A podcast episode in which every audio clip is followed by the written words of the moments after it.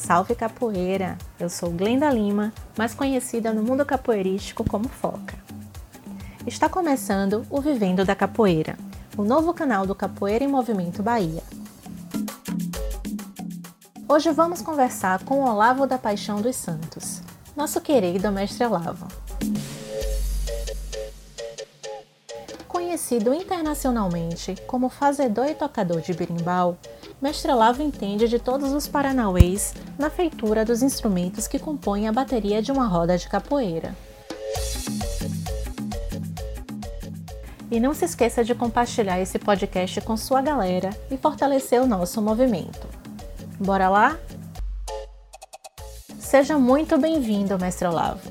Conta aí pra gente como o senhor iniciou sua vida na capoeira.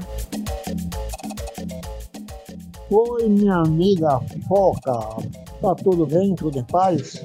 Pois é, Foca. Então é o seguinte, ó. Eu comecei capoeira, eu tinha 20 anos de idade, lá no interior, em Muritiba, com um professor de capoeira Angola, professor Alfredo. Bom angoleiro, muito bom, mas só que ele e os capoeiros em geral da Muritiba naquela ocasião, gostava mais de cachaça que da própria mãe deles. Entendeu? Então, eu não gostava muito de estar no meio deles por causa da cachaça. Que eu nunca bebi, não bebo, não gosto de bebida. Então, realmente, eu tentei aprender com ele uns seis meses. Aí vim para Salvador, trabalhãozão, tudo bobão, não conhecia nada em Salvador. Aí vim trabalhar aqui, em um restaurante, depois passei a trabalhar no, no, no supermercado de Agnello, aonde o Valdemar fazia as rodas de capoeira dele aos domingos, a partir das 15 horas, encerrava às, às, às 18 horas, bem às 18 horas por assim. E daí, naquele, naquela lança da, da capoeira que eu tenho na Muritiba, que eu sempre gostei de capoeira, então eu fiz amizade com a população de Valdemar, principalmente com o Valdemar, Aí dei continuidade à minha vida capoeirística. Mas só que eu não tinha tempo, eu era escravizado demais de trabalho, trabalho de balconista. Mas é assim mesmo, dia domingo estava fazendo minha, minha, minha, minha nova de capoeira com o pessoal. Aí dei continuidade fiquei com capoeira.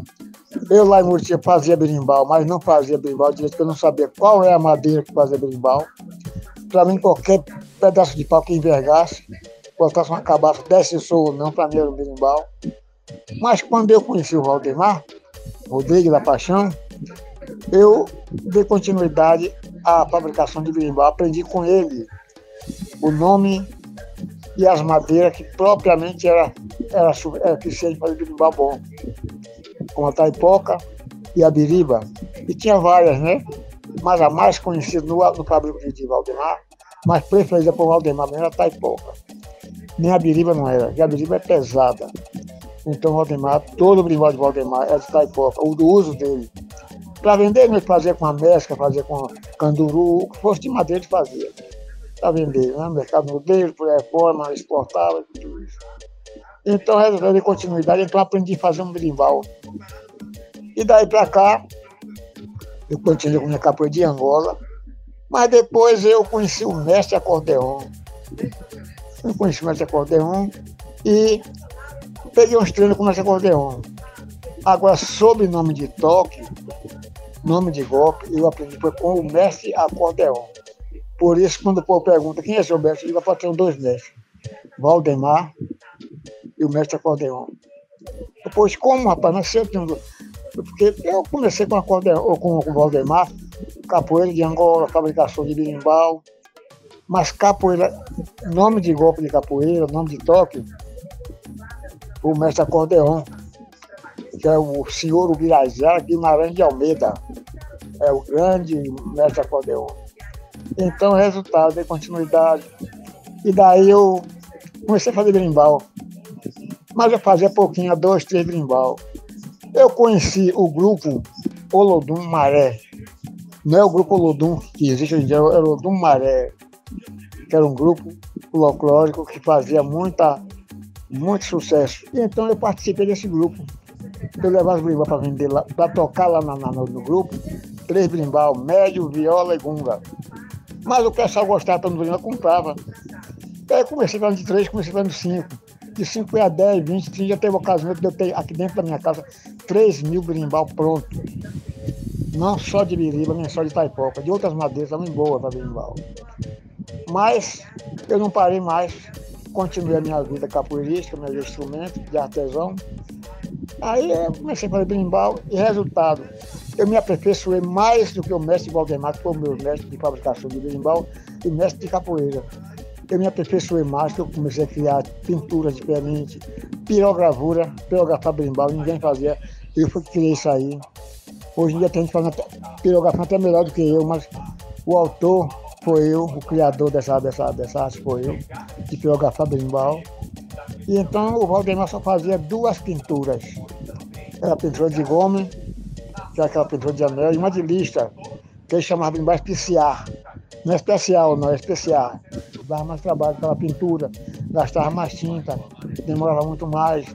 Quando se fazia 10 berimbau do, do, do, do, comum de anel, fazia só dois, três do outro, daquele especial, no de Valdemar. Então eu continuei fazendo meus berimbau, e daí fazendo é, pandeiro, reco-reco, pau de chuva, queria um bocado de coisa, né? Aprendi também uh, outros instrumentos com outras pessoas e continuei fazendo. E fiquei vivendo disso aí até, até hoje, até a data de hoje. Eu estou nessa, mas só que agora caiu as vendas 90%. Não é só através da, da pandemia, não, do coronavírus, não.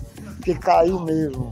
A minha clientela de fora, do exterior, me comprar 100 brimbal, 50 brimbal, 150, como mestre acordeon, que foi um dos meus braços direitos, ele me falou que lá não está não tá, não tá se vendendo nada, que não tem como ele comprar berimbau.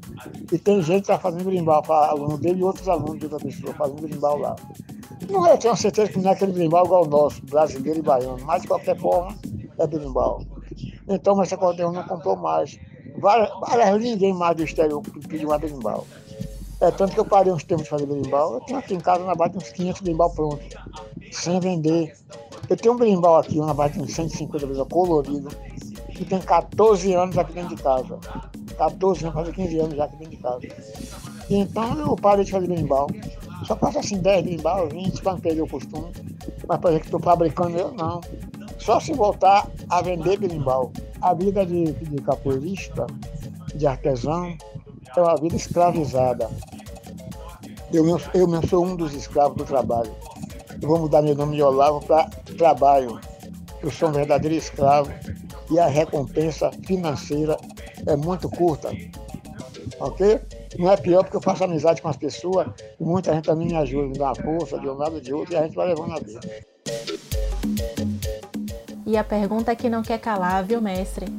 O senhor se considera um capoeirista artesão ou um artesão capoeirista? Eu me considero um artesão capoeirista, porque vem dado mesmo capoeirista artesão ou artesão capoeirista. Eu já joguei capoeira, já um tempão com capoeira, já ensinei capoeira, já fiz tanta roda de capoeira na festa de lago. É, eu, toda festa de lago Salvador botava minha roda de capoeira, e o responsável era eu. Na ocasião não era mestre, mas era com curso mestre todo mundo estava subalterno a mim, o responsável era eu. As rodas de capoeira, ensinar capoeira no Perovais, onde eu morei, aqui na Santa Monte, onde eu moro agora. Agora que eu parei, vou assinar as rodas dos outros, não estou nem aí. Eu faço as duas partes, que eu faço por limbal, faço por pandeiro, faço um bocado de coisa. Me considero um capoeirista artesão e um artesão capoeirista. Mestre, nesse momento de pandemia em que nos encontramos, qual é o seu conselho para a gente? deixar para os, para os nossos amigos capoeiristas, e todo mundo em geral, capoeirista ou não, que conserve seus, seus, seus, suas responsabilidades por causa desse coronavírus. Use sua máscara, mesmo tomando as duas doses, a primeira e a segunda dose, mas continue usando suas máscaras até surgir uma conversa que vai desaparecer esse vírus, que para mim não vai sumir tão cedo. Eu quero que desapareça até amanhã, de um dia para outro, mas pelo que eu vejo, isso vai ficar tem, um tempão na vida da pessoa, até nazão. Então, o cara tem que se considerar, se respeitar e cuidar em si próprio e nos colegas, nos vizinhos, nos amigos, principalmente os mais velhos. Entendeu? Usar sua, sua máscara, tomar sua vacina, suas precauções de acordo com o DLC. Não é porque toma injeção, toma vacina, que não vai mais usar máscara, não vai, não vai mais lavar suas mãos, não vai passar mais o álcool gel na mão, nada disso. Tem que continuar até ver quem vai dar essa, essa peste, essa epidemia horrível.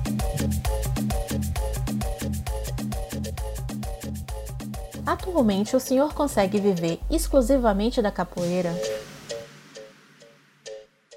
Capoeira não dá, não dá capinha a ninguém. Capoeira não dá dinheiro a ninguém, só dá quem, quem, já, quem já ganhou. Quem não ganhou, até agora não ganha, até agora não ganha mais.